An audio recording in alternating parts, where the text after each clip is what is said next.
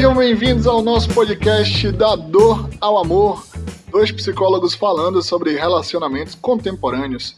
Eu sou Jarbas Cerzósimo, psicólogo clínico, estou com meu amigo também psicólogo, Dr. Vinícius Farani, e hoje vamos falar de um assunto muito intrigante. Existe vida antes da morte? E aí, Vini? Essa pergunta, inclusive, é de um filósofo daqui de Salvador, é, Saja, que foi professor durante 30 anos da Universidade da UFBA no curso de filosofia, e ele questionava né, muito essa questão do existe vida antes da morte. É interessante observar que na mitologia grega os deuses tinham inveja do homem justamente pelo fato de que nós morremos. Imagine que coisa chata deve ser a eternidade. Ok, eu tô com um conflito lá no meu relacionamento, eu olho para a criatura e falo, ah, daqui a 10 mil anos a gente resolve este problema. Então, não tem a intensidade. A vida ganha intensidade, a vida ganha cores por conta da relação com a morte. Isso me fez refletir numa leitura muito interessante que chama A Morte de Ivan Illich. Que é de Tolstói, inclusive. Isso, perfeito. E ele fala de um homem, né, que tem uma vida mediana, tranquila e tal, mas se depara com uma doença, né? E aí quando esse cara, ele percebe que ele vai morrer devido à doença que ele adquiriu, ele começa a pensar o sentido da sua vida. Eu acho que quando a gente pensa o sentido da nossa vida, dá substância a isso. Às vezes a gente pensa muito é, meio Martinho da Vila, né? Deixa a vida me levar, a vida leva eu. E isso é um erro muito grave, porque quando você vive uma vida sem sentido, sem um propósito, você vira uma folha ao vento. Você não sabe o que você vai fazer, como você vai fazer, quais são os seus propósitos. Eu até falando sobre isso me lembra muito do seu processo da sua paternidade, que você pensou no processo das coisas que você deveria, ciclos que você fechou e de novos ciclos que você abriu, né? E acho que é muito importante a gente pensar nesses ciclos da vida para a gente dar substância, para a gente dar bordo a essa vida. Na psicologia analítica mesmo, a gente chama isso de uma falência do processo de individuação, né? Quando você não assume as rédeas da sua própria vida.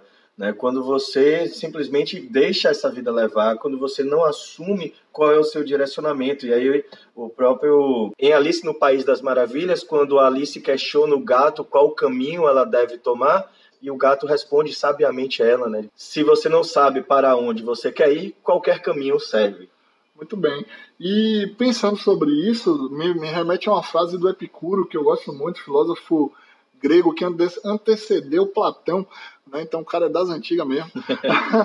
Ele fala: seja ator e diretor da sua própria existência. Claro que isso não é uma configuração de um teatro grego, onde você está ali sendo protagonista da sua história, mas também está dirigindo a sua vida. Então, quando o Epicuro traz essa reflexão de seja ator e diretor da sua própria existência, é para você pensar no que você quer, para você tomar a, as rédeas da sua vida e dizer assim, velho, o que, é que eu tenho que fazer com isso aqui? Que é a minha existência? Quem eu vou formar como pessoa? Como eu estou me formando como pessoa? Quem eu vou formar? Quais são os conceitos que eu estou levando? E se dar a oportunidade em saber que você é uma pessoa em construção e desconstrução. Quem você é hoje não será o mesmo cara ou a mesma mulher daqui a 10 anos. Então, hoje, Jarbas, com 35 anos, não será o mesmo daqui a 10 anos, com 45. E essa ideia de longevidade, de passar tempo, de, né, da passagem do tempo, como você vive, é que vai fazer você mudar e pensar na sua existência e pensar na sua vida. Um conceito que se perdeu muito é o conceito do purgatório. Né? E Dante Alighieri traz isso brilhantemente na Divina Comédia. Né? Então, o que é o purgatório? É justamente aquele limbo né? Aquele momento do qual, aquele ambiente no qual você não está nem no inferno e nem no céu, que muitas vezes é a nossa própria vida, quando a gente não tem consciência, como você estava trazendo, né? Quando você não toma as suas decisões. Quantas pessoas não já vieram ao seu consultório sem saber qual era o sentido da vida, hein? sem saber para onde elas estavam indo, sem saber o que é que elas estão fazendo da vida? Isso é o famoso purgatório. É aquele lugar do qual não faz muito sentido a existência, fica aquele sofrimento eterno, aquela coisa vazia, aquela coisa prolongada, do qual os dias parecem todos iguais. Então, se você diz que os seus dias todos iguais, o problema talvez não esteja no dia, mas esteja na forma como você está encarando o dia. Isso me remete a algumas reflexões aqui no consultório mesmo, né? Porque eu percebo que muita gente chega aqui e fala assim, Jarbas, eu sou uma pessoa indecisa. Quando eu digo assim, quando eu questiono, né? É, me, me fale uma característica da sua personalidade, como você se percebe? Eu percebo muitas pessoas falando, eu sou uma pessoa indecisa, eu não sei o que fazer. E aí eu até questiono, eu disse, velho, não escolher é uma escolha. Não escolher é uma escolha.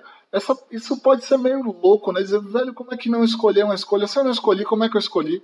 É isso mesmo, a partir do momento que você deixa a sua vida solta, sem uma escolha, você vai para esse limbo existencial, você não pensa no seu propósito, e não tem aquela coisa a ver com coach, dizer, ah, eu tenho que ter um propósito, não. Não é só isso, é você ser mais profundo na sua vida. É um trabalho de autoconhecimento que a psicoterapia vai é, te ajudar a se ligar nisso, né? Então, qual o seu propósito? Né? Você vai morrer, velho. E aí? O que, é que você vai fazer com isso? Pois é, e aí, se eu não tenho propósito, entra uma das principais dificuldades desse padrão de personalidade, que é o dizer um não. Por que eu não consigo dizer não? Porque eu não sei para onde estou indo. Então, se eu não sei para qual é o meu caminho, se eu não sei qual é a direção que eu devo tomar, eu não consigo dizer não para o outro. Então, alguém vira e me fala, ah, ok, vamos para este lado. Eu não sei para que lado eu vou, então talvez a pessoa esteja mais certa do que eu sobre a minha própria vida e eu vou seguindo, e aí eu vou seguindo a manada, eu vou seguindo o que os outros dizem que é legal para mim, sem saber se é o caminho que eu gostaria de estar tomando. E isso é altamente perigoso, porque quando você se percebe, né, eu acho que é o que acontece muito na, na morte de Van Litt, quando você percebe que você vai morrer e você repensa a sua existência, as coisas que já passaram e o propósito da sua vida que não foi alcançado, um personagem que você criou dentro da sua tragédia, da sua vida. A tragédia que eu falo é de acordo com os gregos, né, que eles tratavam a vida como uma tragédia. Shakespeare a vida também. dramática, a experiência e... dramática, né, aquela coisa de a vida com intensidade, né? Isso, quando você pensa na intensidade, perfeita essa palavra, Vini. Quando você pensa na intensidade da sua entrega, da sua vida, e você percebe que você foi meio morno, né? Que você foi meio ali passando pelo purgatório simplesmente, que você nem esteve muito no inferno, nem muito no céu, da vida, da sua existência, que não tem muita substância, muita consistência no que você vive, eu acho que aí se entra num processo de, de angústia da sua vida. E, e aí é que a gente tem que pensar sobre o nosso sentido nessa passagem que é a vida. Uma colega minha, professora, uma vez ela me trouxe uma frase, se eu não me engano, é do Osho, que era uma reflexão bem interessante, né? Ele dizia: "Todos nós temos duas vidas, e a segunda só começa quando eu descubro que eu só tenho uma". Muito bom. Ou seja, a minha vida ela só faz sentido quando eu começo a compreender a sensação e o sentido da morte, de que isso aqui vai acabar, de que isso aqui precisa ser vivido com intensidade, porque é, é fluido, porque aqui tem um tempo né? Eu brinco, inclusive, com os meus colegas que são reencarnacionistas, né? Então, seja porque são espíritas ou budistas, eu digo, meu amigo, mesmo que você seja reencarnacionista, quando você chega na outra vida, o que é que vocês dizem? Que você não, li não lembra da vida passada. Então, se você não lembra da vida passada, é bom que você viva a sua vida hoje com intensidade. Lembrando que intensidade na psicologia não é uma vida feliz, não é uma vida plena, essa coisa neurótica que a gente vive nesse contexto contemporâneo, de que temos que ser intensamente felizes o tempo todo. Ter uma vida intensa é ter uma vida plena. Então, se eu estou em casa lendo um livro na minha tranquilidade, mas ler aquele livro é um momento gostoso, é um momento pleno, eu estou vivendo minha vida com plenitude. Eu estou vivendo minha vida com prazer, porque eu sei que naquele momento eu estou fazendo algo que me agrada. Ao mesmo tempo que também, se em algum momento alguém me chama para fazer alguma coisa, eu vejo a minha filha brincando, e aí eu paro o processo da leitura para brincar com minha filha, ou para ter cuidar das coisas da casa mas é uma casa que eu escolhi, é uma casa que eu decidi construir. Então, até a tarefa cotidiana passa a se tornar uma experiência plena, não por conta de uma loucura de que tudo tem que ser pleno.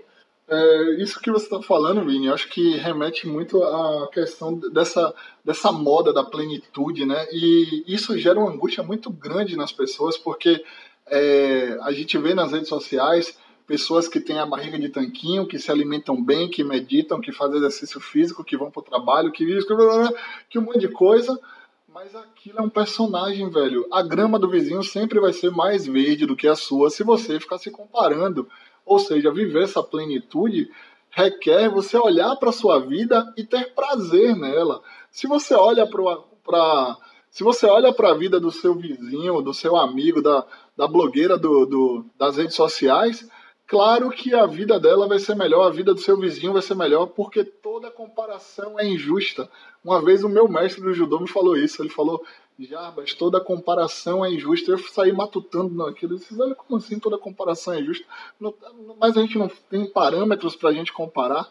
E depois eu fui entender que ele estava falando uma coisa muito séria, que é da gente, quando ele fala toda comparação injusta, é da gente ficar se comparando com o outro.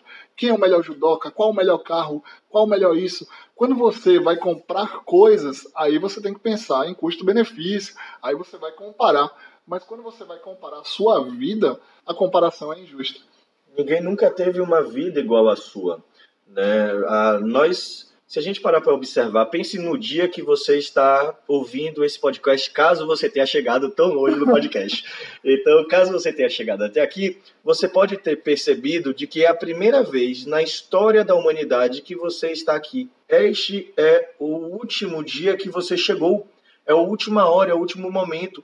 Tudo que você fizer daqui para frente é baseado no que foi passado, de experiências que ainda virão. Ou seja, é muito difícil a gente comparar, né? Quem traz isso na insustentável leveza do ser, Milan Kundera vai trazer justamente essa questão. O ser humano não deveria se queixar tanto porque nós não tivemos uma outra vida para compará-la. Né? Então, nós somos os autores da nossa própria vida em uma relação coletiva, do qual cotidianamente a gente está tendo que ter uma quantidade enorme de novas decisões sem ter nenhuma outra vida para comparar, porque a vida nos pertence. Então, é o... essa tomada de consciência é nossa. É o ser sendo no mundo com. Eu não me lembro de quem é essa frase, se é de, Gado Morin, que ele fala da teoria da complexidade, da soma das partes e tal. Isso vai combinar muito na minha fala agora, que é um caso que eu atendo de um homem que está altamente angustiado porque ele sempre foi o melhor da turma, aí ele conseguiu ser o melhor da turma dele, aí depois ele passou na universidade, ele foi o melhor, aí ele passou na residência, ele foi o melhor, e agora ele se vê envolto do que é que eu posso ser o melhor, qual é o meu propósito. E aí ele me jogou a bola para, ele jogou a bola para mim, ele fez assim: "Já, mas qual é o seu propósito?" Eu disse: "Cara, eu não tenho um propósito, eu tenho soma de propósitos. Quais são os meus propósitos? É ser um bom psicólogo, é ser um bom profissional, ser um bom pai na medida do possível, ser um bom marido na medida do possível, ser um bom amigo, ser íntegro. Eu acho que isso está ligado à sua essência, não só à essência moral e ética, mas da sua existência. E quando você entende que isso é a soma de coisas, né, vai fazer com que sua vida ganhe consistência. Eu estou trazendo muito essa palavra hoje, consistência, consistência. Porque, velho, é aquela coisa o que, que vai estar lá escrito na sua lápide, já que estamos falando de morte? Qual seria o seu epitáfio? Você já parou para ler, para pensar? Você já parou para pensar o que as pessoas vão falar no dia do seu funeral? Pense que você é um livro. Que tipo de livro seria este, né? Então, se você tivesse numa estante, depois que você morreu, vão, decida então contar a sua biografia. Que biografia seria essa? Essa biografia seria interessante? Né? Essa biografia seria uma biografia dramática, seria uma biografia pesada, mais leve, seria uma comédia, seria um romance, seriam diversas etapas. E no final das contas, o que é que estaria justamente a sua lápide? Então, o, a morte, ela nos faz olhar para o nosso presente. Então, um dos maiores, uma das, uma das filosofias e um dos questionamentos mais interessantes que a morte me causa é essa preocupação que eu tenho sobre quando eu estiver lá na frente, e eu olhar para trás, o que, que eu vou ver da minha própria vida? Né? Então, de vez em quando, eu faço inclusive essa reflexão. Quando eu estou em dúvida de alguma coisa, a primeira coisa que eu penso é: daqui a cinco anos, como eu quero estar? Então, isso me faz tomar decisões hoje. Então, se eu, inclusive, vai aí, dicas do coração novamente, né? Como o doutor Vinícius. então, quando eu, muitas, às vezes eu não sei se eu quero permanecer ou não nesse relacionamento, ou se eu quero me abrir ou não para um relacionamento, ou se eu quero tomar uma decisão ou não importante na minha vida. E a primeira coisa que eu me pergunto é: daqui a cinco anos, como é que eu me vejo? daqui a cinco anos eu me vejo com essa pessoa, daqui a cinco anos eu me vejo solteiro, daqui a cinco anos eu me vejo fazendo tal coisa, X coisas. Então, esse olhar que a morte nos traz é um jogo temporal né, entre lá na frente, como é que eu verei hoje. Então, deixa um pouco essa pergunta aí no ar. Se você hoje estivesse né, beirando a morte e você olhasse para a sua própria vida, o que é que você viria da sua própria existência? Então, eu acho que não precisa mais de nada aqui. Ficamos por aqui hoje. Espero que esse conteúdo tenha gerado uma boa reflexão. Fica aí com essa pergunta do Vini e essa pergunta inicial: existe vida antes da morte? Né? Se existe, viva a sua vida intensamente, como você pode. E é isso aí. Então ficamos por aqui. Abraço, até o nosso próximo encontro. Valeu!